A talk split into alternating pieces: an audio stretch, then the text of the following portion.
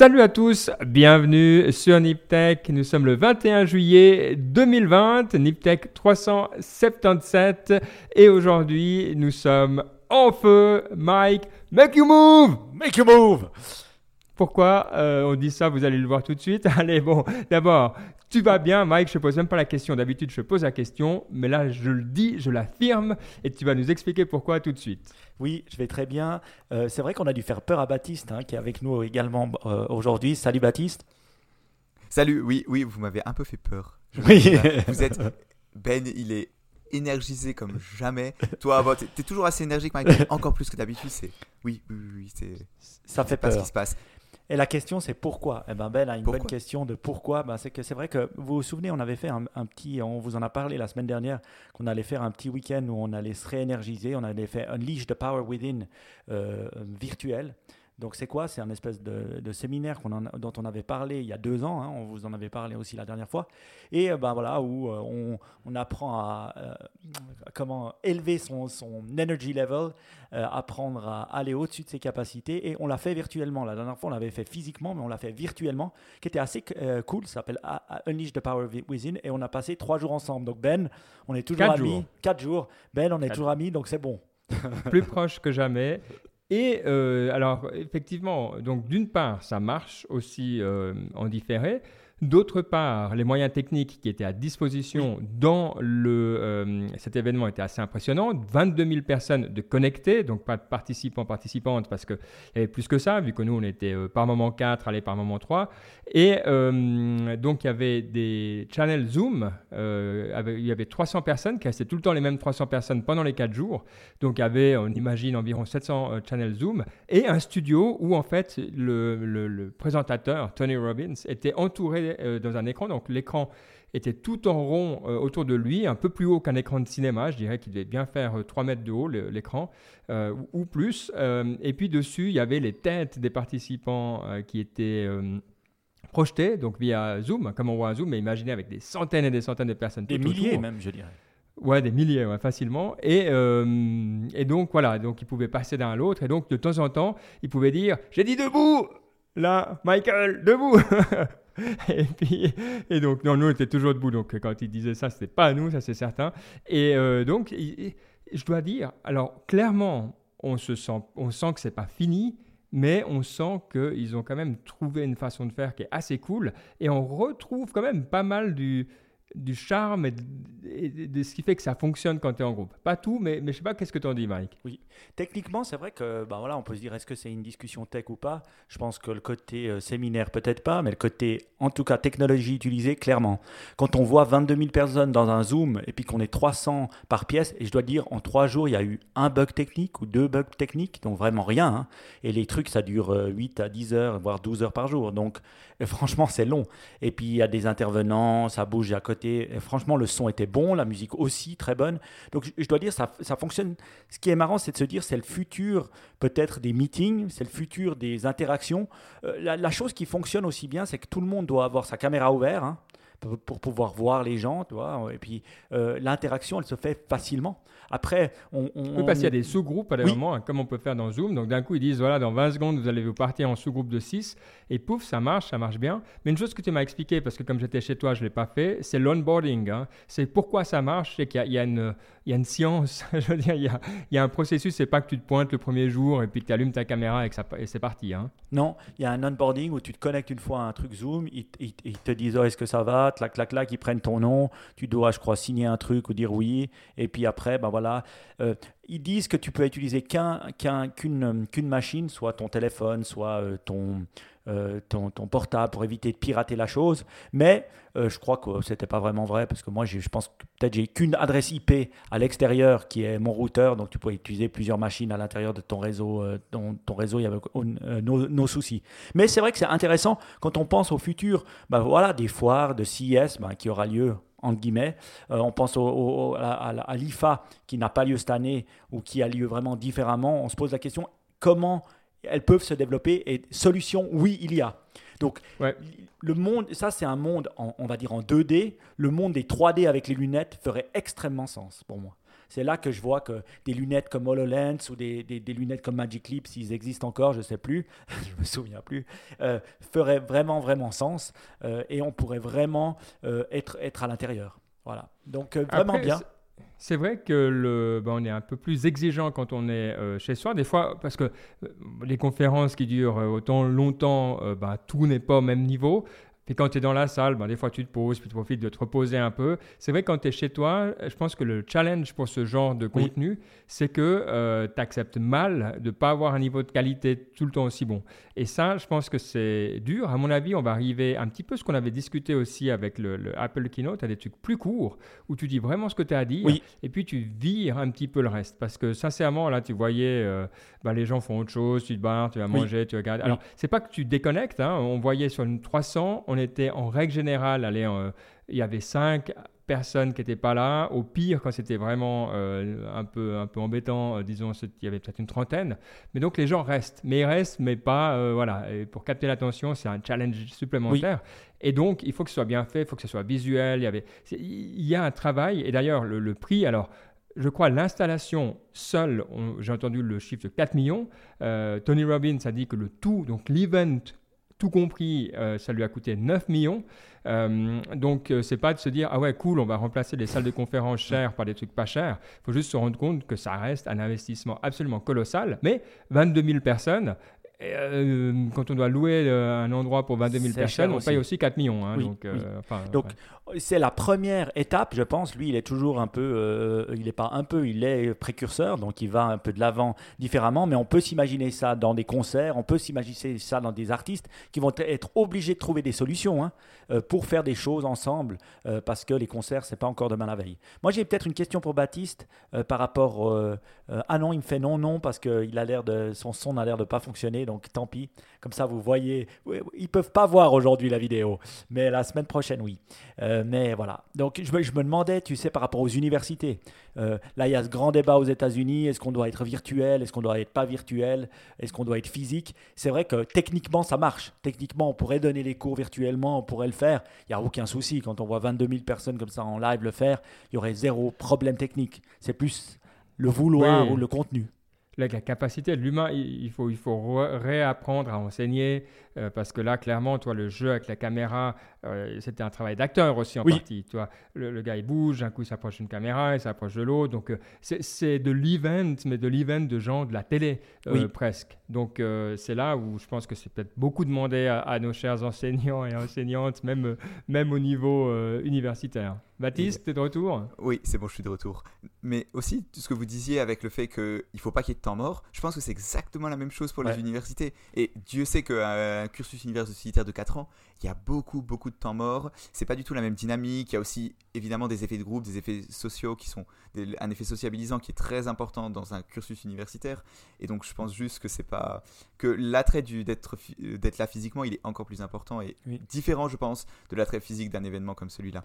Mais j'avais une question pour vous. Est-ce que donc vous avez décrit un peu comment ça s'est passé, mais est-ce qu'il y a des usages spécifiques de Zoom ou des moyens de vidéoconférence que vous avez vus et qui que vous pensez qu'il serait applicable dans d'autres domaines Parce que c'est vraiment, je pense, c'est ce qui va évoluer dans le futur de, ouais, le, futur du Zoom, de Zoom, ça va être des, euh, des fonctionnalités spécifiques qui vont permettre d'être plus efficaces. Pour moi, ce genre de choses?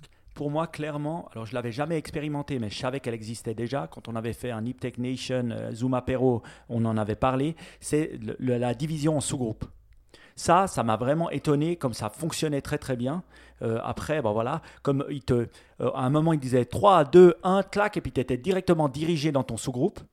Et euh, voilà, avec six personnes au random, hein, que tu rencontrais à chaque fois différentes, c'était drôle. Et puis après, 3, 2, 1, clac, et puis tu, repartais dans le live. Ça, c'était bien. Et aussi, qui pouvait parler aux gens dans les sous-groupes directement depuis la salle principale. Donc là, il y avait, il y avait quand même la capacité de, de, parler, mais ça, je pense que techniquement, c'est quelque chose qui doit exister dans Zoom. Et c'est on peut se dire pour une entreprise qui a bah voilà, 200, 250 personnes, comme là où je travaille, on pourrait faire un énorme Zoom groupe.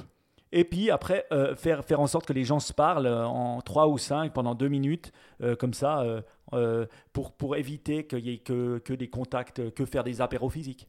Donc, le, le truc, je pense aussi qu'il faut dire, et c'est là où le monde digital reste quand même euh, proche du monde physique dans plein de trucs, c'est que euh, c'est des events qui ont des bénévoles. Donc, c'est des gens qui, les billets sont assez chers, et puis donc ils veulent participer et puis, bon, ils sont, ils, sont contents, ils participent, ils ont les petits trucs en plus, bref. Donc, il y a des bénévoles.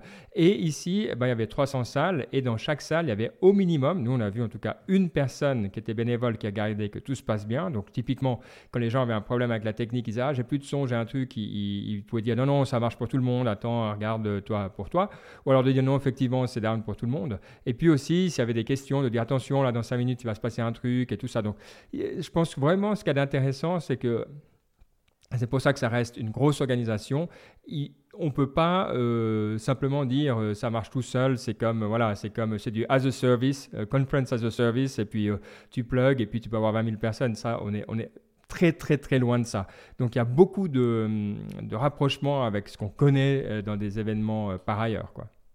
Voilà, Mike d'ailleurs, il est chaud bouillant Instagram. Ça, c'est nouveau, ça, Mike. Non, je fais des petites photos parce qu'il y a les gens de la Nip Tech Nation euh, sur notre groupe WhatsApp qui nous demandent pourquoi on n'est pas en live aujourd'hui. Et ils ont raison. On n'est pas en live parce que justement, on n'a pas payé notre. Euh, euh, avant, notre très cher Padawan Baptiste utilisait un login Zoom de son université aux États-Unis. Maintenant, il l'a plus. Et puis là, on doit repayer Zoom. Donc, on a décidé. Qu'est-ce qu'on a décidé? De le faire sur Twitch. Oui, voilà, on a décidé de partir sur Twitch. Euh, c'est beau. Ça, ça va être un, changement. On a vu deux, trois podcasteurs français le faire. Hein. Euh, tu me diras lesquels euh, les, C'est lesquels, Baptiste? Euh, des, alors, c'est pas vraiment des podcasteurs, c'est plus des gens qui, qui utilisaient avant YouTube Live. notamment, alors on mentionne dans Tech Nation Jérôme de Nowtech TV qui fait ça. Mais euh, et oui, donc c'est des, des youtubeurs qui avaient l'habitude, donc qui ont qui avaient une chaîne YouTube normale, ont décidé de faire des lives donc naturellement sur YouTube Live et qui maintenant changent sur Twitch. L'une des raisons étant que Twitch, que donc les lives, c'est une façon de faire de l'argent assez efficace puisqu'il y a beaucoup de mécanismes de tu peux t'abonner euh, direct, boom, avec Amazon Prime. Et donc, mm. comme tu as déjà ton Amazon Prime, il te donne, je crois, 2, 2 dollars, un truc comme ça, par abonnement. Euh. C'est ça. Chaque, chaque utilisateur de Twitch Prime, donc en fait d'Amazon Prime, peut payer, le peut s'abonner à une chaîne par mois et cette chaîne va recevoir un peu d'argent d'Amazon directement. Et donc c'est l'un des mécanismes qui fait que c'est beaucoup plus facile de gagner de l'argent sur Twitch que sur YouTube Live. Mais on verra tout ça euh, bientôt, la semaine enfin dans deux semaines, si tout le monde est là, euh, euh, on va tester ça directement. Et moi, je me réjouis parce que je suis un grand fan de Twitch, donc c'est cool. Je me réjouis d'être, de voir un petit peu aussi. Il y a peut-être des outils, des trucs. C'est le moment, hein. Dire, ça, c'est pas, n'a pas commencé hier Twitch, donc c'est bien qu'on s'y mette. Mais allez, parce que là, on parle pas, on parle de tech un peu, mais on va aller voilà, dans le vif du sujet. On va aller là où on aime, c'est-à-dire sur les sujets un peu techniques et le sujet du jour, du mois, de l'année, du siècle. Je ne sais pas, c'est Baptiste qui va nous dire. C'est GPT-3. Alors, ça ne vous dit peut-être pas grand-chose, mais si on revient en arrière, vous vous souvenez peut-être de OpenAI. Euh, et c'était à l'époque, on avait parlé de ça. C'est un petit peu, si ça vous dit toujours rien, euh, comme Watson. C'est ces ordinateurs qui sont capables de comprendre ce qu'on leur dit et puis qui peuvent faire toutes sortes d'opérations par rapport à ça. Euh, il y avait eu des bots à l'époque qui avaient été faits avec GPT 2, je crois, et qui on avait dit ah voilà ils sont presque trop intelligents. Est-ce qu'il faut le donner à tout le monde ou pas? Enfin ça avait été un petit peu dramatisé. Après ça s'est un peu rendormi et maintenant on arrive avec GPT-3 et là de nouveau explosion sur les réseaux sociaux. C'est le futur, on a tout euh, résolu et puis la réalité elle est comme toujours un tout petit peu plus euh, nuancée que ça. Mais d'abord, on va essayer de comprendre en détail qu'est-ce que c'est, pourquoi est-ce que euh, c'est intéressant et quelles sont les limites. Et pour ça, on a Baptiste parce que je crois que si Mike et moi on devait s'y coller, on serait un petit peu dans nos limites si vous le dites. Mais donc, le, principe de base, c'est vraiment d'avoir une IA qui va compléter ce que vous dites. C'est-à-dire que vous lui donnez une phrase en entrée et elle va la compléter. Je m'appelle et elle va dire ah, je m'appelle euh, Baptiste, j'ai 21 euh, ans, machin et tout. Sans pour autant, et c'est là la limite tout de suite, c'est qu'elle ne comprend pas ce qu'elle dit. C'est-à-dire c'est vraiment, elle a, elle a vu que statistiquement, après je m'appelle, on dit un prénom, donc elle va créer un prénom et elle le fait de manière très très intelligente et donc des fois on, croit qu'elle comprend ce qu'elle dit. Si maintenant vous commencez une phrase, par exemple, si, vous commencez une phrase avec, euh, je sais pas, qui est sur un ton très universitaire, elle va le compléter avec un ton très universitaire aussi et donner des exemples. Si vous mettez un mot, par exemple, du jargon d'informatique, elle va compléter avec un, de l'informatique. C'est vraiment, c'est quand on, le quand on tombe sur les bons exemples, et c'est peut-être là la première chose qui est intéressante de noter, quand vous tombez sur les bons exemples, c'est vraiment bluffant. Quoi. Vous, elle, vous pond un article scientifique, on a l'impression c'est vraiment très très impressionnant. Maintenant, il y a aussi beaucoup de fois, comme elle comprend pas ce qu'elle dit, ou des fois ça fait juste pas de sens et où vous commencez à parler d'un sujet, elle va bifurquer sur un autre, ou une phrase sera pas cohérente avec l'autre parce qu'évidemment elle n'a pas le sens de ce qu'elle. Elle est très humaine dans ce sens-là. C'est exactement comme notre discussion. On part sur un truc, il n'y a pas de lien, on arrive sur un autre. Enfin, jusque-là, jusque là, je me reconnais. Quand même un peu moins. Ah, c'est sûr que il y a un peu, oui, il y a un peu de ça quand même. Donc attends, parce que le, truc qui est intéressant, moi ce que j'ai, lu un petit peu là-dessus, c'est qu'il y a deux choses. Hein. Je pense quand on parle d'intelligence artificielle, d'un côté, il y a les données, évidemment, on sait que les données c'est très important, et là la masse de données est, colossale, et donc c'est, on arrive au point où les données, ben, c'est vraiment, elles sont outsourcées. Hein. ils, ont fait le boulot de récolter des des milliards, enfin je sais pas combien de, de euh, ils, ont. Euh, et puis l'autre truc, c'est la taille du modèle. Hein, il y a toujours les deux parties en intelligence artificielle. Et le modèle, là, on parle de 175 milliards de paramètres. Alors, il ne faut pas faire une religion de ça, mais pour dire, euh, Microsoft qui a sorti dernièrement un, un, moteur un petit peu similaire, ils ont 17 milliards de paramètres. Et euh, tout ça, ça écrase déjà euh, tout ce qui se faisait encore récemment. Donc c'est l'explosion des données et du modèle qui est en soi euh, assez à couper le souffle. Hein. Hmm. C'est ça, c'est vraiment un modèle très complexe et qui permet vraiment d'avoir beaucoup plus de finesse qu'avant. C'est-à-dire qu'il y avait déjà, donc on avait parlé dans Niptech 348 de GPT-2, la version d'avant, qui était déjà très impressionnante. Il y, a il y a plein de sites internet qui vous la mettent à disposition. Donc vous tapez par exemple talk2transformer.com et là vous pouvez effectivement mettre un petit bout de code, de, enfin de code de, en anglais et ça va vous le compléter avec GPT-2. Et maintenant GPT-3 c'est un cran au-dessus, c'est beaucoup plus performant ça, marche vraiment mieux. Et en plus, c'est tellement complexe que vous pouvez même plus l'installer sur votre ordinateur. C'est juste un, un, site internet, enfin une API, où vous allez pouvoir envoyer le code, euh, le, encore une fois, l'anglais, il va vous ressortir le, reste. Et vous pouvez même le personnaliser, c'est-à-dire lui donner un, petit set d'entraînement, c'est-à-dire faire du machine learning, de machine learning en quelque sorte, puisque vous allez donner des données, vous allez lui montrer, voilà ce que je veux en entrée, voilà ce que tu vas me donner en sortie, pour la faire correspondre à, pour faire correspondre à ce qu'on veut lui faire faire. Et par exemple, il y a un exemple qui était assez intéressant, c'est qu'ils arrivaient à lui faire faire écrire du code. Il lui dit, il, il y a cet exemple, button that looks like a watermelon, donc un bouton qui ressemble à une pastèque, et vous voyez, elle vous donne un code qui marche, qui affiche un bouton avec, en forme de, de pastèque. Ouais. Et ça, je pense que c'est les outils, parce que maintenant, à quoi ça sert tout ça C'est vrai qu'il y a des utilisations intéressantes. Tu l'as dit, générer du texte, ça peut être une chose, mais c'est vrai que les interfaces où on parle à l'ordinateur et l'ordinateur va magiquement réagir. Alors typiquement, on a vu des gens qui faisaient des feuilles Excel avec ça, euh, où ils leur disaient voilà les États, les États-Unis, puis après ils mettaient juste population et puis ça ça popule, comment on dit, populate, ça, remplit tout seul euh, les données, euh, on voit que ça réfléchit, c'est hop, loading, loading, ça met par état et ce genre de trucs. Ou alors c'est les interfaces graphiques en disant j'aimerais que tu me changes, tu mettes un champ de texte en haut à gauche et ensuite un truc en bas à droite, et ça fonctionne hyper bien. Euh, mais bon, tout ça, et c'est vrai qu'on reste, alors c'est cool, mais on pouvait déjà le faire. Donc la question c'est est-ce que c'est un game changing ou pas, Baptiste? Après, je suis curieux d'avoir ta réaction, Mike.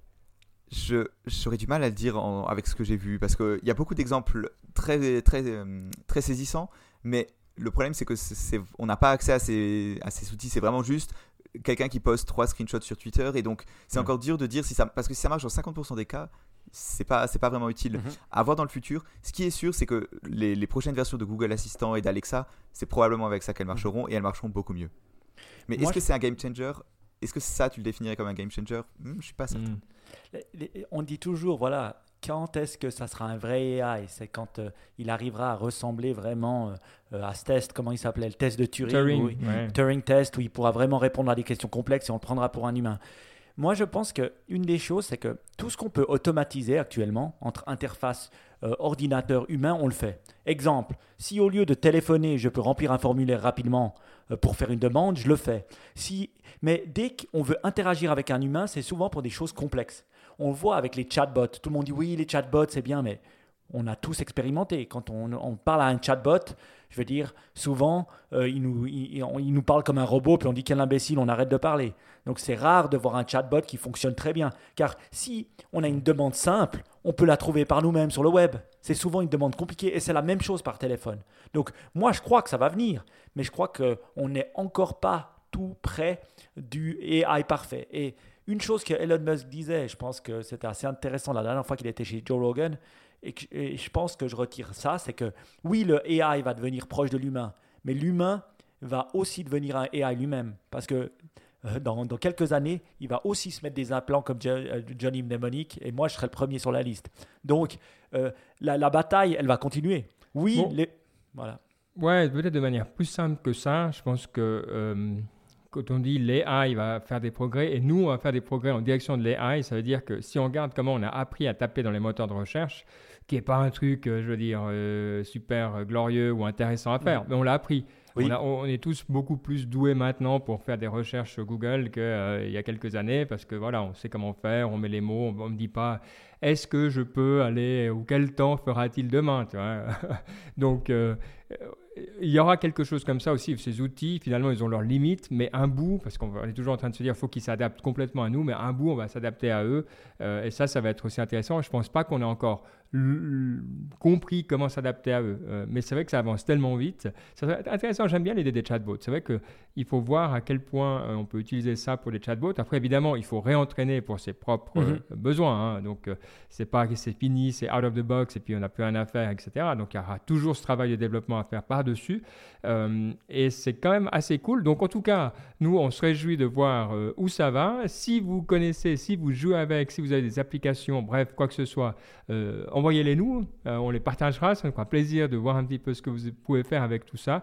et puis on se réjouit aussi de voir, ben voilà, de mieux comprendre et de voir à quel point, comme tu l'as dit, Baptiste, ça va être utilisé par qui et à quelle échelle. Ça, c'est vraiment bien. Et je pense qu'effectivement, il y a quand même une bonne chance pour que ce OpenAI euh, devienne une sorte de nouveau euh, gold standard, parce que tout le monde ne peut pas le faire. Hein. Ça coûte mhm. un tout petit peu d'argent de le faire. Mhm. Donc euh, voilà. Moi, je peux vous parler peut-être du côté, nous, on a Salesforce dans notre, dans notre entreprise. Et la chose, c'est que Salesforce, ils disent qu'ils ont un AI qui s'appelle Einstein. Donc, je ne sais pas qui ils ont dû payer pour utiliser le mot, mais en tout cas, ils ont le droit. Et ils utilisent leur AI, c'est Einstein. Mais quand je vois des boîtes qui l'ont implémenté, puis ils sont là, oui, Einstein, te, finalement, il faut coder l'Einstein. Et puis, est-ce que c'est un vrai AI ou est-ce que tu codes juste des paramètres de données? C'est encore euh, pas du tout très clair. Donc, euh, on sent que ça commence à rentrer dans les entreprises, ce qui est pas mal. Hein. Après, je pense qu'on est encore 5 ans, 5 ans trop tôt. Alors, juste peut-être un truc, euh, c'est parce qu'on est dans les AI. si vous êtes intéressé à voir euh, comment, où on en est au niveau de l'AI euh, dans des milieux qui ne sont pas à la pointe, mais qui sont quand même, euh, qui vont être fortement impactés? L'aviation, évidemment, va avoir beaucoup, va avoir beaucoup d'intelligence artificielle, comme tous les autres. Et EASA, qui est l'agence européenne de la sécurité aérienne, a publié un papier fin mars que j'ai lu enfin cette semaine sur ce qu'ils appellent les Learning Assurance for Neural Networks. Donc, c'est-à-dire comment est-ce qu'on on a des assurances de l'apprentissage des, réseaux neuronaux sont bons. Euh, et c'est un papier qu'ils ont euh, publié avec une boîte qui s'appelle Dae Dalean. Désolé pour le nom, mais c'est une start-up, on les reconnaît au nom. Dae Dalean, c'est une start-up qui s'occupe justement de l'autonomie du vol. Alors, ils font des, typiquement des avions, en tout cas à l'époque, ils voulaient faire des avions qu'on appelle optionally piloted, c'est-à-dire qu'il y a un bras mécanique qui, pilote, et puis bah, le pilote, il est à côté, et puis de temps en temps, il prend la main, puis sinon, c'est le bras. Donc, c'est un robot, en, gros, qui pilote. Euh, mais là, ils vont plus loin, et l'exemple qu'ils prennent dans euh, ce papier qui est très bien fait, ils montrent vraiment bien ce que c'est l'intégrité des données, ce qu'on a besoin, le nombre de données qu'on a besoin. Euh, c'est simplement l'atterrissage. Donc l'intelligence artificielle, son job, c'est de reconnaître une piste, qu'il y en a une, et puis euh, de se poser euh, ensuite. Mais évidemment, euh, tout ça c'est facile à dire, mais on n'arrive pas toujours au même angle, on n'arrive pas toujours dans les mêmes conditions de, visibilité. Il peut y avoir du brouillard, il peut y avoir toutes sortes de choses qui se passent, il peut y avoir des trucs qui ressemblent à des pistes qui n'en sont pas. Tu Donc, comment tu arrives à entraîner, comment tu enlèves les biais, comment tu identifies les biais, comment tu expliques tout ça aux humains? C'est un, rapport qui est très bien fait. Vous le trouverez si vous mettez EASA d'Aidelan, vous, euh, vous trouverez ce, rapport hyper facilement. Où ils le trouveront où, Ben? Euh, que sur Internet dans les notes de l'émission. Dans les notes de l'émission. Après 10 ans, Ben. On va te redire ça, c'est bien. Allez. Mais moi, je vais jamais dans les notes d'émission. Je retape, je vais sur Google. Ah, T'as raison. T'as raison, c'est juste. Les notes de l'émission, niptech.com. J'ai honte de ne pas, de pas le savoir tout ce temps, effectivement. Bref, voilà euh, pour notre petit tour euh, AI. Et il y a souvent plein d'autres trucs encore dont on va discuter prochainement. Mais c'est vrai que ça fait longtemps qu'on n'en avait plus parlé. Alors, pour revenir à un sujet un peu plus large, et euh, là au sens propre comme au, figuré, on va parler juste rapidement, ça m'intéresse à votre avis, sur cette espèce de frémissement qui se passe aux États-Unis concernant TikTok. Alors, je crois que encore aujourd'hui ou hier, euh, le Congrès euh, cherchait à faire interdire l'installation de TikTok sur tous les appareils euh, de l'administration américaine. Mais il y a une, volonté de certains représentants des, aux États-Unis de carrément interdire, avec l'idée un petit peu que d'une part, ben, il y a plein d'apps euh, chinoises, euh, enfin américaines qui sont interdites en Chine, et puis qu'on ne sait pas euh, vraiment les liens entre TikTok et la Chine, sachant que les entreprises chinoises basées en Chine doivent donner énormément de, de données au gouvernement. Alors on dira, ce n'est pas les seuls, mais voilà, donc c'est une raison de le faire. Et puis, euh, il semblerait qu'il y a d'autres raisons, et une qui m'a intéressé, qui m'a quand même un petit peu intrigué, euh, si c'est vraiment un hasard ou pas, c'est aussi le fait que vous vous souvenez du fameux rallye euh, de Donald Trump où il était censé avoir un million de personnes et qui se sont retrouvées à 6000. alors, il y avait la K-pop qui était là-dedans, je ne sais pas comment, demandez-moi pas, c'est un petit peu de chez moi, mais il y avait aussi beaucoup de TikTok, et il semblerait que l'algorithme TikTok a tout de suite mis en avant le, le poste de la première personne qui a dit ça qui n'était pas quelqu'un de connu, c'était pas une superstar, enfin c'est pas quelqu'un qui a des millions de personnes, c'est pas une vidéo qui était incroyablement bien faite.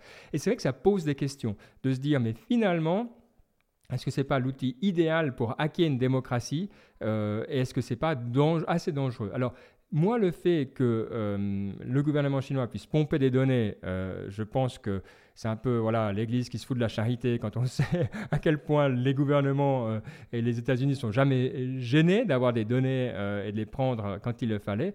Par contre, ça, c'est un autre angle. c'est vrai que j'ai pas l'impression que YouTube ou les autres trucs dont on parlait, qui sont les réseaux sociaux, mettent en avant de manière aussi claire des choses. Je ne suis pas très sûr de ce que je dis, mais j'ai l'impression que c'est un argument qui m'a en tout cas fait réfléchir sur la, pertinence de le faire ou pas. Alors Mike, toi qui connais euh, la Chine en tout cas bien mieux que moi, qu'en dis-tu? C'est vrai que c'est une problématique. Il faut savoir que TikTok, euh, je crois que ça a été racheté par une boîte chinoise, mais à la base, c'était une boîte américaine. Hein. Euh, c'était une start-up américaine. Donc, ils ont aussi beaucoup de. qui a été racheté par une boîte chinoise et ils ont quand même beaucoup d'attaches aux États-Unis. Deuxième chose qu'il faut savoir, j'entendais euh, l'ami Scott Galloway en parler dans Pivot, il disait que selon une étude qu'il a vue, euh, beaucoup. y a, les, les, jeunes qui utilisent TikTok passent plus d'heures sur TikTok que sur Instagram qui était supposé être vraiment le réseau social sticky par excellence. Les raisons, ça semble être son algorithme. L'algorithme semble te pondre ce que tu veux. Si tu aimes, je sais pas, les souris qui, qui tournent sur elles-mêmes, ben, il va te mettre que des souris qui tournent sur elles-mêmes ou ce que t'aimerais, ce que t'aimerais si t'aimais les souris qui tournent sur elles-mêmes. Et ça semble, toute personne qui y va semble dire la même chose. Ils, sont happés dedans, qu'ils soient jeunes, vieux ou, ou, plus jeunes. Et c'est marrant parce que je passais à côté et puis je voyais encore des petites gamines de, de 6 ans, 7 ans jouer à TikTok et puis faire des trucs. Et je me disais, waouh, c'est assez dingue ça. On voyait même pas ça sur Instagram ou, ou Facebook à l'époque. Donc ça, c'était pour la petite tirade. Maintenant, au niveau chinois. Oui, c'est une guerre commerciale, oui, c'est une guerre politique que mènent euh, les États-Unis contre la Chine, à juste titre pour certaines choses. Hein. Euh, je veux dire, la première chose étant la réciprocité.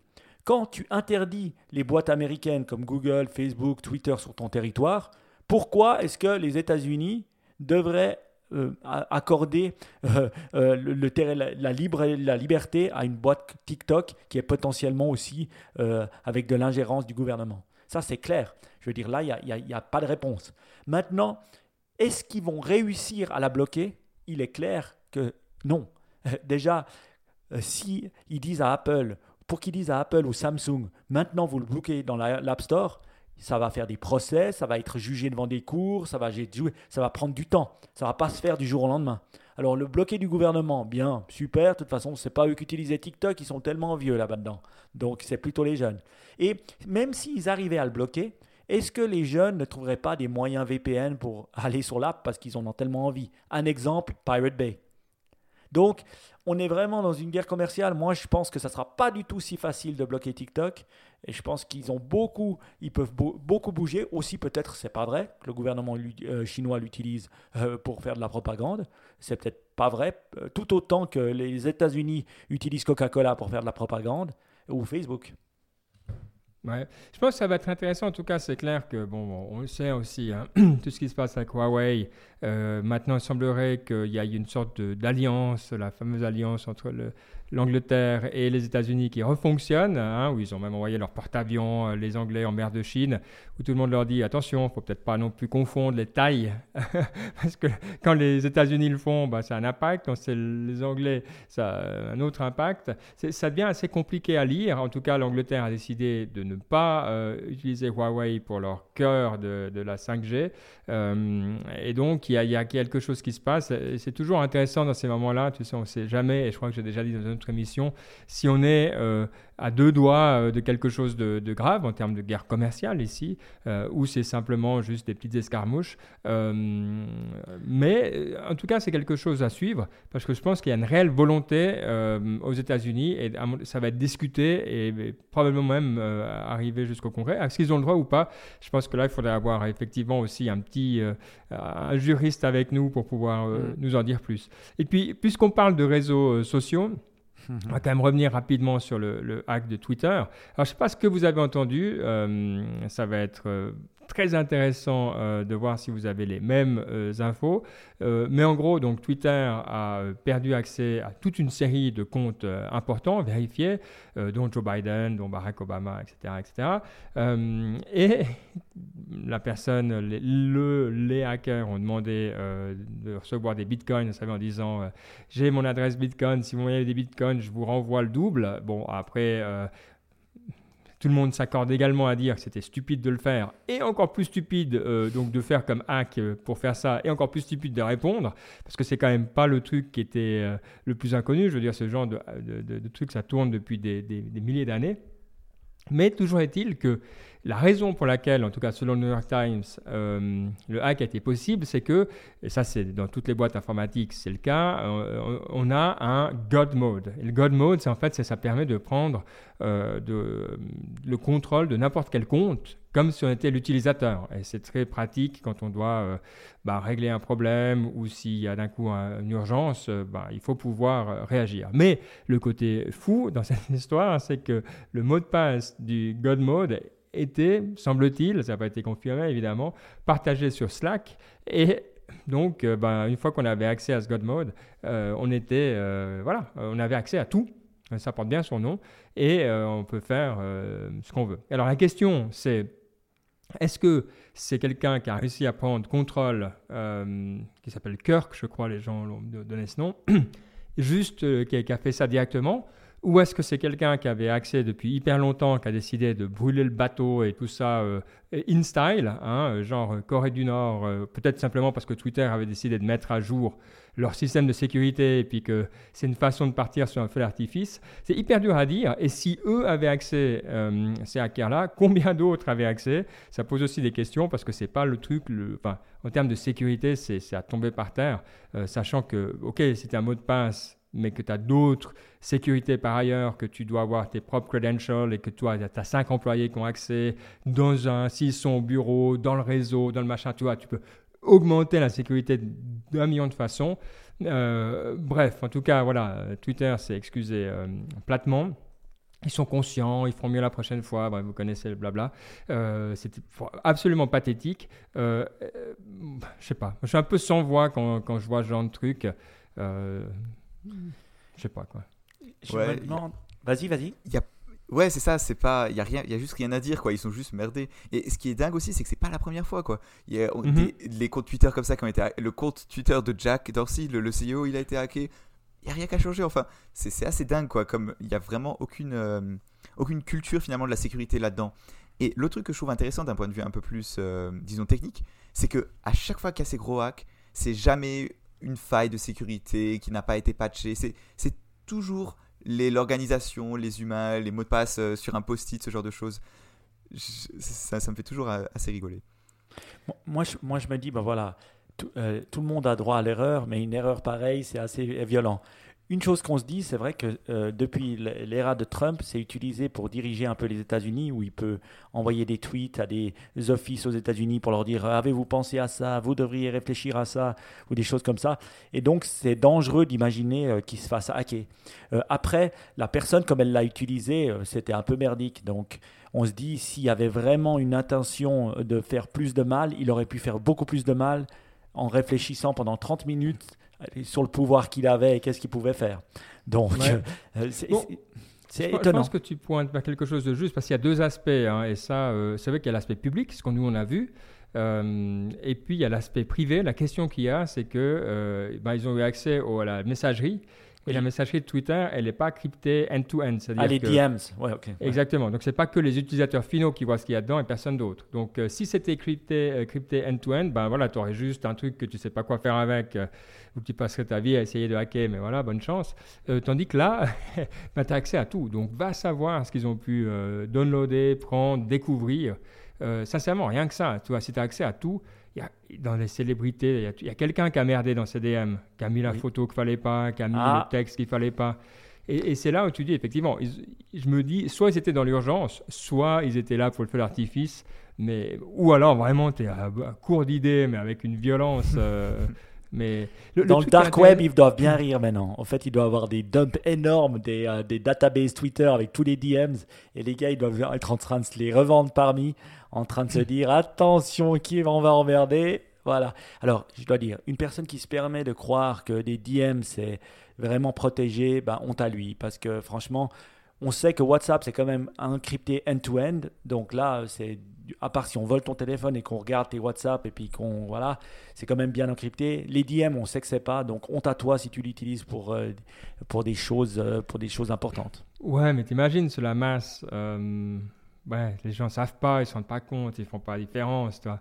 Mais le truc intéressant, je trouvais, parce que c'est vrai que, le, en général, parce qu'il y a, du coup, je vais un peu regarder, puis il y a un bon épisode de This Week in Tech. This Week in Tech, c'est bien quand ils ont un sujet très pointu à, discuter, Apple ou ça. Euh, sinon, je, suis moins fan, mais là, c'était très précis. Et il parlait aussi du SIM swap scam. Tu c'est comment ils, arrivent à choper euh, les, noms de domaine à une lettre ou euh, qu'ils aiment bien, toi.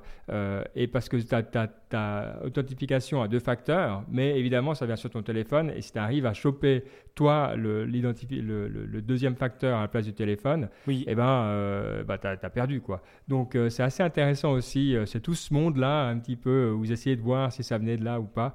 Euh, et tout le monde a un avis dans ce monde-là. Donc, comme tu disais, Dark Web, effectivement, euh, ça y va euh, de tous les côtés sur les avis, les opinions. C'est assez drôle à lire. Moi, ça me, tu sais, ça me, détend presque. C'est un peu, voilà, chacun y va de son, son histoire. Et certaines sont assez bonnes. Donc, je, vous recommande, si vous avez du temps pendant les vacances, à, perdre, je veux dire, clairement à perdre. Hein.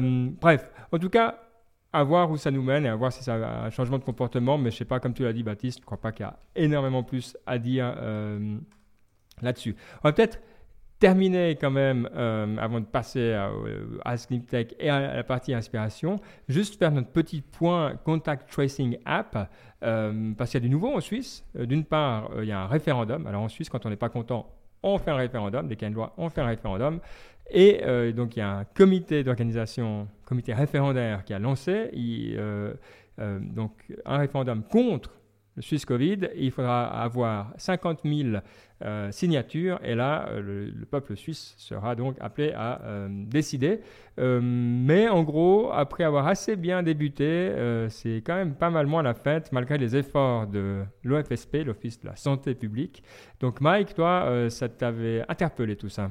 Oui, ça m'a interpellé parce que bah voilà, l'app euh, semblait fonctionner. Euh, techniquement, elle est pas mal. C'est vrai qu'il y a des gens qui se plaignent euh, de, en guillemets, fausses alertes. Mais souvent, c'est si tu bouges d'un network suisse à un network français, ça te dit, ah ben voilà, vous êtes plus suivi, on peut, voilà, ou des choses comme ça. Et puis des fois, les gens, ils comprennent pas qu'ils switchent de réseau. Donc ils se disent, pourquoi ça m'interpelle? C'est de la dope, ça marche pas.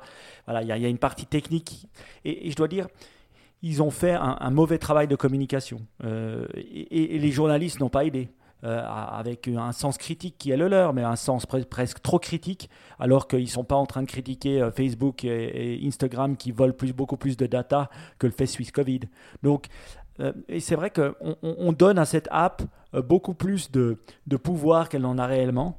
Et ce qui fait que malgré les essais qu'ils ont fait, euh, une chose qu'ils ont, ils ont mis en place suite à la demande du gouvernement, c'est tous les, les, les, bah, les Swisscom, comment on appelle, les télécoms de Suisse, il y en a trois grosses, Sunrise, Salt et Swisscom, ont envoyé un SMS aux personnes privées, hein, pas ceux avec un téléphone d'entreprise, mais ceux avec une, un téléphone privé en leur disant, voilà, un petit message en leur disant téléchargez-le. Malgré ça, on ne voit pas de hausse.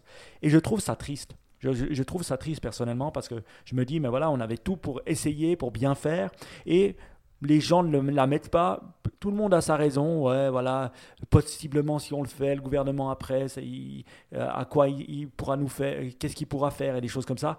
Mais je me demande si le référendum c'est pour pas mettre là. Je me demande s'il faudrait pas avoir un référendum pour l'obliger. Voilà. Mais tant qu'on l'oblige pas, c'est comme les masques hein, en Suisse. Tant qu'on les oblige pas. Là, ouais. Une initiative, exact. Ben, on voit que tu bosses pour l'administration. Et euh, euh, tant, tant que elle sera pas obligée, finalement, ce genre d'app ne fonctionnera pas. C'est ça qu'il faut se réduire à comprendre.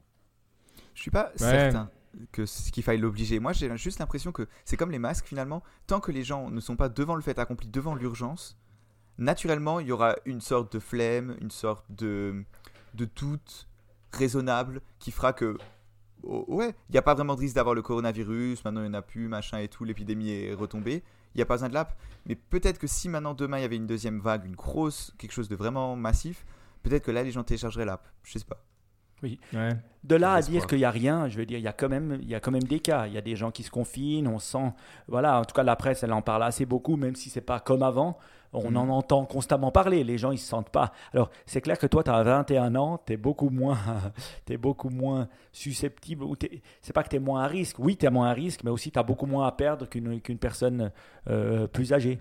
Donc, mm. je pense qu'il y, y, y a, pas mal de, de ces discussions-là. Et moi, je me dis, honnêtement, sans l'obliger comme en Chine, je pense que ça ne marchera pas ce genre d'app. Donc, euh, moi, j'ai une question pour vous. Qui est, est d'accord de l'obliger à tout le monde? Non. Donc, il y a un sur trois. Donc, je perds. Non, je pense que le coût, euh, toi, c'est comme toujours, tu as un capital politique à utiliser. Euh, et, ça, le coût, c'est possible, hein, mais c'est cher. C'est très, très, très, très cher. Et euh, c'est même pas certain, comme tu l'as dit, c'est comme tu disais, ouais, TikTok, tu as mille façons de pas le faire, euh, toi, les gens vont trouver des moyens. Les personnes qui ne veulent pas utiliser vont pas utiliser, vont laisser le téléphone, toi. Ou alors tu dis, on vous met une puce, là on fait Johnny Mnemonic, et puis on te met une puce, et puis c'est l'app Covid dedans, et puis euh, punct. là oui, mais je pense qu'on n'a pas envie d'en arriver là. Donc sincèrement, à mon avis, euh, moi je crois là, très très très clairement en éducation versus la, la contrainte. Quoi. Mm. Moi, je suis pas d'accord avec ça parce que je vois bien que les masques, euh, les masques n'étaient pas mis en Suisse. Le moment où le gouvernement a dit ouais c'est mieux de mettre les masques, ils n'étaient toujours pas mis. Le moment où nous dans le canton dans lequel on vit, donc la région dans laquelle on vit, qui a été un peu plus touchée que les autres dans le coronavirus, ils ont ils ont imposé, donc le canton a imposé, tout le monde a le masque maintenant dans les transports publics. Pourquoi? Parce qu'ils l'ont imposé. Point. Tu vas à Fribourg où moi je, je travaille, qui est un autre canton où il n'a pas été mis, personne n'a le masque. Donc je, je, vois bien que le forcer marche, pas forcé ne marche pas. Donc euh, c'est pour ça que je me rends compte que si on veut en tout cas que cette app fonctionne et qu'on puisse euh, vivre ensemble avant l'arrivée du vaccin, forcé, on sera obligé. Voilà. Mais c'est pas que je, je, veux nous empêcher de vivre libre.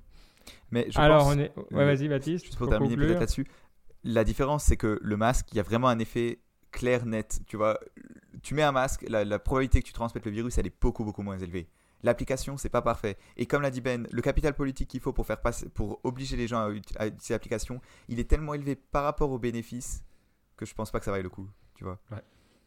À voir qui aura raison, mais on sera très intéressé évidemment à euh, vos opinions là-dessus. Mike, là, je crains que tu te trouves dans la minorité, mais dites-nous, euh, sincèrement, je pense que ça vaut la peine euh, de, de voir un petit peu aussi ce que vous, parce que vous connaissez la plupart hein, qui écoutez Niptech, vous êtes quand même bien profondément dans la, dans la tech, vous comprenez tout ça, donc curieux d'avoir vos, vos, opinions. et peut-être, on a un Ask Niptech qui fait le lien parfait, parce qu'on parle de ce Covid et tout ça, donc on a besoin de quelque chose qui nous, euh, qui nous fasse partir euh, ailleurs. Et, donc, on a eu une euh, question, enfin une question, une proposition aussi de, de Fabrice Croiseau, hein, Baptiste. Mais je peux en parler peut-être parce que il m'a, il m'a, il m'a, il m'a tweeté un petit peu, puis on en a discuté un peu pendant cet après-midi. Et donc, je trouvais que c'était une, c'était une, un Ask Tech assez spécial. Donc, vous verrez, il y a un petit lien. Hein, c'est j'ai testé la lampe psychédélique qui fait rêver, éveiller. Alors c'est pas lui exactement qui l'a testé, mais c'est un petit un blog post. Et c'est vrai que c'est une lampe euh, assez, marrant quand vous cliquez dessus, qui fait, euh, qui a des espèces d'images psychédéliques. Et il paraît que ça a des effets sur le cerveau, ça a des effets euh, bénéfiques pour, le, pour calmer l'esprit, calmer, te faire rentrer dans un état méditatif, te faire rêver beaucoup plus. et c'est fait par une boîte qui s'appelle pandorastar.fr. Pandorastar.fr, on mettra aussi les liens dans les notes de l'émission. Et pour moi, c'est bah, là, sa question c'était est-ce que, un, Michael, est-ce que tu serais prêt à l'acheter? Et deux, euh, moi j'ai d'abord une question pour vous avant de répondre à ça c'est est-ce que vous considérez ça comme de la tech? Est-ce que vous considérez ça comme, un, comme faisant partie du monde technologique, ce genre d'avancement? Alors pour moi, clairement, hein, on a parlé de trucs euh, dans l'angle tech qui étaient euh, beaucoup moins avancés que ça. Donc pour moi, du moment que c'est une nouvelle façon d'utiliser finalement des outils euh, oui, là, y a, bah, je sais pas s'il y a une séance derrière, mais ouais, ouais, moi je suis assez ouvert là-dessus. C'est donc pour peut-être, euh, il, y y a 12 LED hein, euh, qui sont placés de manière précise sur cette lampe, et puis donc ça peut être assez puissant. Hein. le, truc que tu n'as pas dit peut-être, parce que ça peut intéresser, c'est le prix. Hein, 5000 euros quand, ah, même. Donc à, ce prix-là, on est tu peux t'acheter euh, deux pelotons hein, quand même. Donc, euh, alors évidemment, si tu as déjà le peloton, tu peux avoir la Pandora Star en face pendant que tu pelotonnes. Et là, oh, ça coule ça. Là, tu reviens plus. Là, tu passes dans le, le plan, un autre univers. En général, là, c'est là où tu, voilà, c'est le super conscient, c'est. exact. Euh, je ne mettrais pas 5000 euros, alors ça c'est évident. Est-ce que je l'essayerais s'il y avait dans une fois l'opportunité d'essayer 100% euh, Est-ce que je crois à la science derrière? Sans rien connaître, ici comme ça, plutôt 0%, mais je suis ouvert euh, Je trouve ça marrant, je trouve que c'est chouette et je trouve que ça permet des fois juste de réfléchir un petit peu autrement à, disons, à ces, à ces, nouveaux outils. Moi j'aime bien, j'aime bien. En, même temps, on est assez curieux hein, pour faire des trucs comme UPW Virtual pendant un week-end, euh, qu'on vous encourage vivement à faire hein, pour sortir de votre zone de confort. Alors moi, oui, je l'utiliserai, euh, mais euh, vu que tu m'as dit le prix, je pensais que c'était 500 balles, mais vu que tu m'as dit le prix, que c'est un zéro de plus, j'attendrai que Fabrice l'achète et après, quand je le reverrai la prochaine fois, je l'utiliserai. J'adore parce que tu vois, si, tu lis le, le, truc, moi je suis toujours un peu méfiant quand je dis ça. Alors, la technologie, ils disent, est un photoneurostimulateur à phosphène de scintillement et à synchronisation cérébrale. je me dis, ouais, d'accord. En même temps, on, sait très bien que ben, un des, euh, des, brain projects pour comprendre le cerveau, euh, dont l'EPFL fait également partie, c'est quelque chose de tellement nouveau et qu'on on, comprend tellement, euh, je sais pas, 2-3% de ce qui se passe dans notre cerveau pour l'instant, que c'est vrai que ça m'étonnerait pas que des choses comme ça fonctionnent, mais qu'on n'ait pas encore ah, compris, compris la science du cerveau. Et c'est pour ça qu'il y avait un milliard derrière le Brain Project au niveau européen. Non, et puis on, sait, on sait tous très bien euh, qu'on est sensible à notre environnement, on est sensible à la lumière, on est sensible au son, on se motive avec de la musique, on se déprime avec de la musique, on, voilà, je veux dire, le, euh, on regarde les écrans avant de dormir, on dort plus. Donc, je veux dire, qu'il y a un lien entre la lumière et, notre euh, ressenti physique et tout ça, que tu puisses le, le modifier, euh, absolument. Après, quand tu dois vendre ce genre de truc, tu vas t'en rajouter un petit peu. Euh, je sais pas à quel point, toi, j'utiliserai ces mots, mais voilà, ils promettent beaucoup. extraordinary claims require extraordinary proofs, on dit. donc, moi, je serais mais, mais, vraiment ouvert, quoi. Donc, on se met là, on est, on est trois. Avec Fabrice 4, 1250 euros chacun, euh, on la met dans ton, dans ton garage, Mike, euh, c'est bon. Hein c'est clair, dans mon fitness et on peut y aller. Parfait. bon. Et super, en tout cas, j'adore ce genre de truc. Merci beaucoup, Fabrice. Moi, je trouve que c'est intéressant et rafraîchissant. Donc, excellent Ask Niptech. Euh, si vous en avez d'autres comme ça, alors avec grand plaisir. Quoi inspiration. Il y a un, bouquin euh, que je vois au sommet de la liste d'inspiration. Euh, je crois qu'il t'a plu, Mike. Parce que, euh, tu m'as dit, je pense, en tout cas 25 fois pendant les 4 jours qu'il fallait que je le lise. Et, donc, euh, je pense que c'est une recommandation qui vaut pour toutes les personnes qui nous écoutent également. Oui, exact. C'est bien, tu m'as écouté pendant ce week-end, donc ça veut dire que oui. C'est un bouquin qui m'a, qui, qui, j'ai pas encore totalement fini de lire, mais qui me, qui m'interpelle énormément. C'est un livre qui s'appelle Autobiographie d'un yogi. Pour une fois, vous allez être content, vous pouvez l'avoir en français, donc je vous ai mis euh, le lien en français dans les, notes de l'émission. Et c'est d'un gars qui s'appelle Parahansa Yogananda, donc c'est un Indien. Euh, Ce bouquin est écrit, écrit, écrit en 1945 et c'est un des premiers yogis, donc euh, vous connaissez les yogis indiens, qui a développé, qui a développé, qui a fait connaître, euh, euh, je dirais pas que c'est l'hindouisme, mais le monde euh, de- des yogis aux États-Unis. Et ça, il l'a fait après la, Première Guerre mondiale. Il y a eu un, moment où les gens étaient un peu plus ouverts après la Première Guerre mondiale, et c'est là qu'il a commencé, bien avant les années 60, hein, à expliquer. Et c'est son autobiographie d'un yogi né en 1870 et quelques en Inde et qui explique un peu ce qu'il a vécu, les choses paranormales qu'il a vécues avec ses maîtres yogis et des choses comme ça. Et c'est tellement barge, c'est bien écrit aussi, c'est facilement lu, mais c'est tellement barge que franchement, ça vaut la peine des fois de penser différemment et puis de voir qu'il y a, que l'énergie existe. Donc, euh, je trouvais que c'est un, un bouquin euh, assez intéressant à lire, que je n'ai pas encore fini, mais que je vous recommande tous, dont toi pour la 26e fois, Ben. Voilà. Ok, bah, excellent. Autobiographie d'un yogi. Alors, juste pour dire, effectivement, sur euh, Amazon. Ah, mais là, tu l'as mis en français? Oui, oui, je l'ai mis en français. Tu euh, lis en français? J'ai même pas réagi. euh. Je ne lis pas en français, mais je l'ai mis en français pour nos auditeurs, parce que pour une fois, bah, le bouquin existe en français. Ah, ah, cool. Ah, bah, ça, c'est gentil. Alors, je suis sûr qu'il y aura plein de gens qui sont. euh, tu sais, ça m'a. ça- m'a. Ok, excellent. Euh, et euh, parce que, bon, il y a les livres, mais il y a aussi les audiobooks. Euh, et là, celui-là, tout le monde n'a pas parlé. Alors, Oui. ça veut dire quoi? Il s'appelle Transcend. Mais qu'est-ce que c'est? Alors, Transcend, c'est The New Science of Self-Actualization. C'est un mec qui s'appelle Scott Barry Kaufman, qui est un prof, je ne sais plus où, mais un prof aux États-Unis, dans une des Ouais. universités euh, assez connues. Et c'est un prof de psychologie, euh, mais cette psychologie positive. Il faut savoir que dans le monde euh, théorique ou dans le monde universitaire, ça s'appelle pas la théorie du positivisme ou le, le, le self, le self-help. C'est pas des choses comme ça. Ça s'appelle la théorie, le New Science of Self-Actualization. Et oui, je t'en ai parlé, tu vas tout de suite voir. Ils appellent ça aussi la transcendance. Et euh, euh, c'est, euh, il part de la théorie de Maslow. En fait, euh, il explique que Ma- Maslow était un des premiers, des pionniers de cette science of self-actualization, si on le veut, de comment devenir un meilleur être humain au lieu de juste s'analyser et puis se, se- à- analyser ce qu'on fait.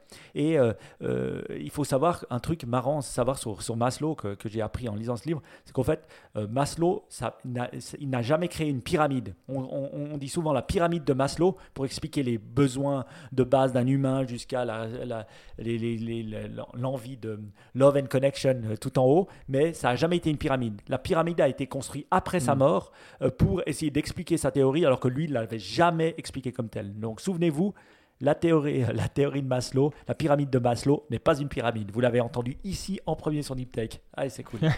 mais c'est un bon bouquin. Je pense que c'est aussi un bouquin plus théorique que pratique, mais ils expliquent en théorie qu'est-ce que c'est euh, bah voilà, les, les- les nouvelles sciences de self-actualization avec des exemples concrets et en voyant que Nam Maslow était un des pionniers de ça, euh, qui montre que bon, voilà, euh, euh, comment on peut s'améliorer comme humain. Voilà. C'est intéressant. Tu sais, ça me fait penser à ton truc, euh, comme quoi on est le, un truc que j'ai entendu dernièrement, comme quoi on entend quelque chose et puis on pense que c'est l'origine qui voulait ça, c'est connais-toi toi-même. Tu sais, qui était cette inscription sur le, le temple euh, delphique. Et puis, ah, à l'époque, les gens, ils pensaient déjà à l'importance spirituelle et tout ça. Puis la réalité de la phrase, c'est connais ta place dans la société. Donc, si toi, c'est reste à ta place. Donc, c'était vachement moins sympa comme, euh, comme façon de faire. Et c'est toujours marrant quand tu sais, quand on. on- ça veut pas dire qu'on n'a pas le droit par après de- de- d'utiliser la pyramide de Maslow puis de penser que c'est mieux, mais j'aime bien toujours revenir aux, aux sources. Donc, merci Mike. Et euh, bah voilà, pour le reste, il faut aller lire ce bouquin. Transcend. Et puis, allez, on va finir avec deux podcasts. Moi, je vais en rajouter un euh, que je viens d'écouter. Mais toi, tu en as deux de notre ami Ryan Holiday, alors qu'on aime. hein, Oui. Qu'on Bah, qu'on connaît, qu'on aime. Oui, qu'on aime beaucoup. Je, je- je dois dire que to- toi et moi, avec Baptiste, on a aussi essayé de, de faire des choses à travers euh, le- les, les stoïques, hein, parce que c'est quelque chose qui nous intéresse. Et euh, on, on se disait, mais aussi comment faire des podcasts par rapport. Toi, tu en as fait, hein, euh, euh, des podcasts. euh, D'ailleurs, j'ai vu, il y a plus de 250 listens par épisode euh, de ton podcast. euh, euh, comment s'appelait-il déjà? C'était le manuel d'Épictète. Le manuel d'épithète. Mais ça c'était le manuel d'épithète. Oui, le manuel. Oui, le Ouais, manuel. Et ça, euh, je vous a- je vous- on le mettra aussi dans les notes de, de- de l'émission. Allez l'écouter. C'est vraiment intéressant. C'est des petits euh, bribes de, de, de- de règles stoïques euh, pour bien vivre. Et ça, c'est exactement la même chose par Ryan Holiday. C'est super bien fait. Ça s'appelle le Daily Stoic. Il y a des trucs de deux minutes qui expliquent un peu la théorie euh, et comment la mettre en pratique. Et aussi Daily Dad basé euh, voilà le- euh, basé sur euh, la théorie du stoïque mais pour les pères donc je m'amuse à écouter ça en deux minutes. En plus je l'écoute en deux fois plus rapide. Donc ça ça me dure qu'une minute. Très stoïque comme façon de faire d'ailleurs. Et je trouvais c'est cool. Donc merci Ryan Holiday. Aussi il y a des interviews. Franchement c'est une bonne personne Ryan Holiday. Franchement c'est une personne euh, qui, euh, qui, a, qui a du cœur qui fait ce qui, qui sort de sa zone de confort. Donc c'est quelqu'un que franchement euh, faut écouter par les temps qui courent. Donc allez écouter si vous voulez Daily Stoic Podcast ou si vous êtes parent comme moi Daily Dad Excellent. Allez, je finirai euh, les podcasts. Je suis tombé sur un podcast sympa qui s'appelle More or Less Behind the Statistics. Euh, donc plus ou moins derrière les statistiques. C'est euh, BBC4 qui le euh, présente. Et ce qui est intéressant, c'est qu'ils prennent les sujets actuels et les chiffres qu'on entend et ils en discutent. Ils disent voilà, d'où ça vient, pourquoi c'est vrai, pourquoi Ah. c'est pas vrai, etc. Et euh, je trouve ça excellent. C'est assez court. Hein. C'est pas des épisodes où ils passent trois heures. Les derniers, alors là, ils sont très Covid, bah, évidemment, parce que c'est la saison euh, qui veut ça. Donc, il parle de ce qui s'est passé euh, en, en Suède, de ce qui se passe aux États-Unis, quand on dit est-ce qu'il y a plus de morts, moins de morts, etc. Puis, tous ces chiffres que l'on entend, puis on est tout le temps en train de se dire, mais attends, pff, on Ah, ça, choisit un bien. petit peu sa religion en fonction de ce qu'on veut croire. euh, Oui. J'aime bien. Donc, BBC4, qui est très cool, hein, et donc ils font aussi ce podcast More or Less. Recommandé que vous trouverez facilement dans les notes de l'émission ou n'importe où vous écoutez des podcasts. Voilà, on arrive, pour finir quand même en beauté, euh, à la citation. Alors, est-ce que tu as trouvé une citation qui vient d'un- d'une de tes recommandations ou est-ce qu'on va aller explorer encore quelque chose d'autre? Écoute, comme d'hab, je mets 3 à 4 citations et je me laisse inspirer à la fin pour savoir laquelle je choisis. Et l'inspiration est venue. Donc, l'inspiration sera de Yoga Nanda, celui, l'auteur de Autobiography of a Yogi, qui a dit c'est une des citations du bouquin. Maintenant, c'est très cool avec mon Kindle. Je m'envoie si- je, je highlight des bouts, des passages. Après, je me les envoie sur mon email, à moi, hein, clac, euh, très facilement. Et puis après, comme ça, je peux les retweeter ou je peux euh, les mettre comme ça pour. euh, pour, euh, pour Niptech. Donc voilà une des, des manières dont je trouve des quotes actuellement. hein. C'est beaucoup mieux Ah. qu'avant où j'allais juste sur Twitter les voler. Maintenant je les lis. C'est déjà pas mal. Elle dit la chose suivante. Tu es prêt à la traduire? Oui. Look fear in the face and it will cease to trouble you. Ah ouais, facile, celle-là. Regarde la peur euh, en en face et elle, ne, elle cessera de te troubler. Oui. Euh, ok, euh, oui, ça semble de bons conseils. Euh, pourquoi ça te parle en particulier, ça?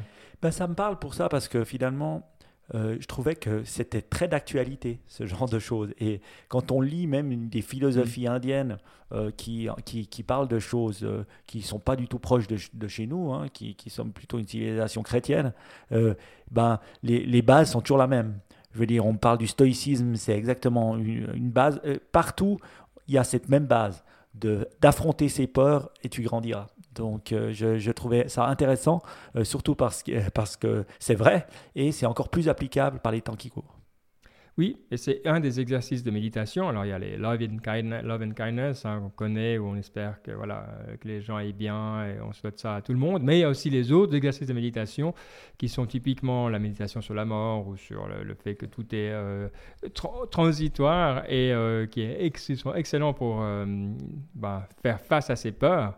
Et c'est vrai, ça marche. Si on le fait régulièrement, il y, a un impact qui est, clair et net. Donc des fois, on peut aller plus ou moins frontalement. C'est ça que j'aime bien aussi. Hein. Je pense qu'il ne faut pas toujours se mettre en tête qu'il faut aller euh, heads-on et puis euh, taper dans le mur et puis ça passe ou ça casse. Hein. Je pense qu'on peut. Il y a plein de pratiques, plein de façons de le faire. à tout le monde de trouver qu'est-ce qui fait, mais qu'est-ce qui marche. Mais moi, j'aime bien. c'est vrai que c'est une bonne côte et je suis d'accord avec toi qu'elle est tout à fait d'actualité. Donc J'aime bien. Bon, on est au terme de cette émission. Euh, dans deux semaines. Alors déjà, est-ce qu'on soit dans deux semaines? Est-ce que c'est acté? Est-ce que vous partez en vacances, Mais non, les vacances, c'est les vacances, c'est 2019. En 2020, on reste. On reste. On ne bouge pas. On finit son stage si on est en stage. Hein. Oui, exact. Mais toi, tu restes. Ok, toi tu restes là. Et moi, ben, euh, je pars en Grèce finalement. Hein. Je vais partir loin de chez moi, euh, en Grèce sur une île. Je pense que je serai moins à risque que vous tous euh, en Grèce. Ah, belle façon d'affronter tes. Hein. sur une île. Donc, je ne serai pas là le 4, mais je serai là le 11. Donc, Alors, le 11. Euh, le 11, je pour le 11 Oui. Bon, parfait. Donc, on se retrouve le 11 août en pleine forme. Et puis, comme d'habitude, si vous voulez faire partie de notre groupe WhatsApp ou si vous avez des questions ou quoi que ce soit, eh bien, vous pouvez nous trouver sur euh, info at niptech.com ou baptiste at niptech.com ou euh, at niptech podcast ou sur Twitter. Euh, effectivement, ou bref, je pense que vous nous trouvez d'une façon ou d'une autre. Et voilà, donc on se réjouit de se retrouver dans trois là. Passez un excellent été. Ciao. Ciao, ciao. Ciao.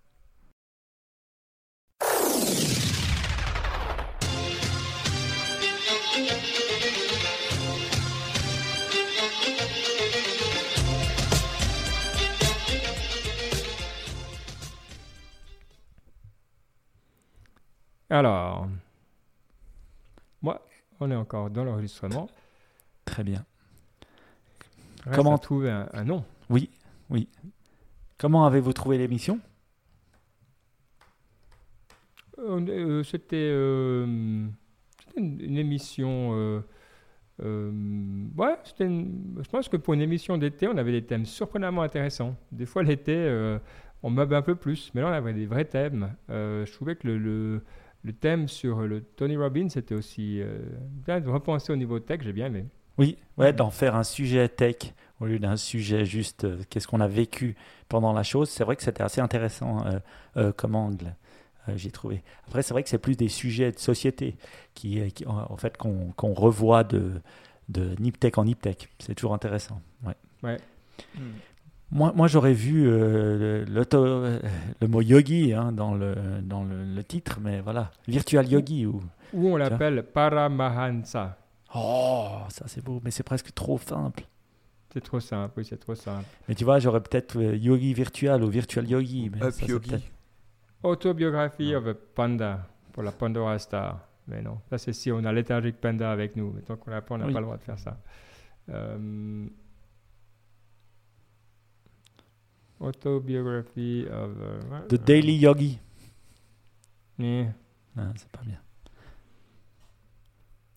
Yeah, Yogi P3 ou euh, GPT Yogi ou quelque chose avec. Oh, ça c'est bien GPT, moi j'aime bien GPT Yogi. Il faut juste qu'on comprenne pas d'où ça peut venir. je pense que tu as trouvé une excellente combinaison. Ah ouais, la, la, question c'est comment tu le fais. Euh, Est-ce que tu fais ouais, GPT euh, tu, tu, mets un tiret devant? GPT, GPT-yogi Ouais, ça? pourquoi pas. Exact. Hmm. exact. C'est l'itération ultime et transcendantale de GPT-3. Tellement, tellement c'est geek, j'adore. Bon. Et comme on souffre pour trouver des noms. Bravo Baptiste. Merci. Well done, sir. On aime. Euh, bon, bah excellent. Euh, reste maintenant qu'on a le nom, voilà à remercier tout le monde qui est en, post-émission. Et, euh, et puis j'aimerais bien ça. Ouais, oui, bientôt en live sur Twitch. Ça va être ça, ça va être cool. Ça, je me réjouis en fait de bouger de plateforme. Ça fait trop longtemps qu'on utilise YouTube Live ou même Zoom. On pourra, on, fait avec les outils Twitch ou on passe par Zoom Non, il faut pour passer faire par du Twitch? Ah, je ne crois pas que Twitch a un système pour euh, faire la vidéoconférence comme, euh, comme feu Google Hangouts. Hmm. Ouais. Mais, Puis on fera des Twitch, on peut faire un promptu. Toi, toi, quand tu pars, ce que j'aime là-dedans, c'est effectivement c'est du live. Donc quand tu pars dans les foires, bah, pas maintenant, mais plus tard, bah, tu pourras faire des Twitch. D'un coup, si on a un truc à dire, on peut se mettre sur Twitch 20 minutes. C'est pas grave. Si, c'est- c'est c'est pour le, on peut annoncer, toi, sur la communauté, on va faire un petit Twitch rapide euh, pour commenter un truc à telle heure. Tu vois, je pense que ça peut ouvrir des trucs. Ah oui. À voir, Hmm. à voir. J'aime, j'aime, j'aime. J'aime, j'aime, j'aime. C'est vrai que, ouais, il y a, un- il y a un côté. Mais les gens, ils peuvent que. C'est que du one to many. C'est pas comme dans Zoom où ils peuvent intervenir. C'est one too many. Euh. Oui, oui, oui, c'est ça. Mais après, ce qui est intéressant, c'est qu'il y a le chat de Twitch aussi. Tu sais, et les Hyper streamers, bien. ils interagissent beaucoup. Et ça, je pense, on pourrait le faire déjà à YouTube. On pouvait, mais on l'a jamais trop fait. Ouais, mais Oui. c'est pas... Mais je pense on pourrait, il faudrait qu'on essaye parce que tu vois, pour avoir un ou deux à, Snip, à SnipTech ou intégrer une réflexion d'un auditeur dans le, pendant l'émission, ça peut être bien. Et c'est le seul moyen, je pense, de motiver les gens à venir nous voir en live. Et notre but, c'est d'avoir 8 abonnements sur Twitch. Comme ça, ça nous fait 16 dollars et ça nous paye le Zoom. Trop beau, quoi. Trop beau. Franchement, tu Neutral. penses petit, tu resteras petit. Moi, Cost 8 neutral. abonnements, 8 abonnements euh, ça me fait rien. Je veux dire, euh, on a tous un, un truc. On est 150 dans la Niptech Nation WhatsApp. Euh, ce que je voudrais, c'est qu'on soit 150 euh, abonnés à la channel Twitch, Oh, minimum. ça, c'est- on, on sent, on sent le- l'esprit là. T'as pas de limite. J'aime. Et c'est toi qui as raison. Oui. Tout à fait. Ouais. Merci. Bon. Donc, On euh, on vous. re- euh, bah, bah, alors, tu nous redis hein, comment, Ouais, comment, On va s'en occuper cette semaine. Et puis, Ouais. euh, bah, voilà, bien, on va ouais, se, euh, se faire un Vu compte. qu'on se revoit le 11 août, on n'est pas, Oui. pas pressé, pressé. Quoi. Oui. Mais ouais, curieux de jouer avec ça, ça fait plaisir. Et moi, je vous en enverrai plus, des ça fait photos partie de de la Grèce. grande famille d'Amazon. Donc, euh, Je vous enverrai des photos de Grèce euh, de mon balcon euh, euh, en regardant la mer. Je pars samedi. Quel bonheur. C'est beau. Bon, bah, prends des bons bouquins avec Oui. et raconte-nous. Comme ça, tu auras une, Mm. une bonne liste là. Je suis en train d'écouter un super euh, great courses sur l'histoire d'Égypte. Ouh, Et, ça c'est euh, cool. Ça. Monstre bien, ouais. Je suis Ah ouais content. Donc, ça, ça, ça m'occupait. D'habitude, j'ai tellement fait l'histoire romaine que d'un coup, j'ai vu l'histoire d'Égypte et je me suis dit, bingo L'Égypte ancienne, évidemment. Donc, euh, ouais, je me réjouis. C'est ça qui va m'occuper d'ici à ce qu'on se revoie. C'est bien. Moi, je suis encore dans celui sur l'histoire des États-Unis. Il fait, écoute, je crois qu'il faisait 42 heures. C'est tellement long, mais c'est vraiment, ah, c'est vraiment intéressant. Il y a plein de choses. tu sais, ça remet en place plein de choses et tu comprends comment, comment tout est lié. Mais c'est long. hein. Ah ouais, à 42 heures, ouais, c'est- c'est c'est violent, quoi. Puis, il faut, si t'as plus de commute, mais moi, je, tu vois, je, Ouais, c'est ça. je fais le ménage beaucoup plus pour pouvoir écouter mes audiobooks. Ouais, parce que je ouais. me dis, t'as quand le temps, Ben? Parce que moi, c'est ça, c'est que finalement, je les écoute dans ma caisse. Alors maintenant, il y a des constructions, ça dure 30 minutes aller, 30 minutes retour. Mais sinon, euh, je.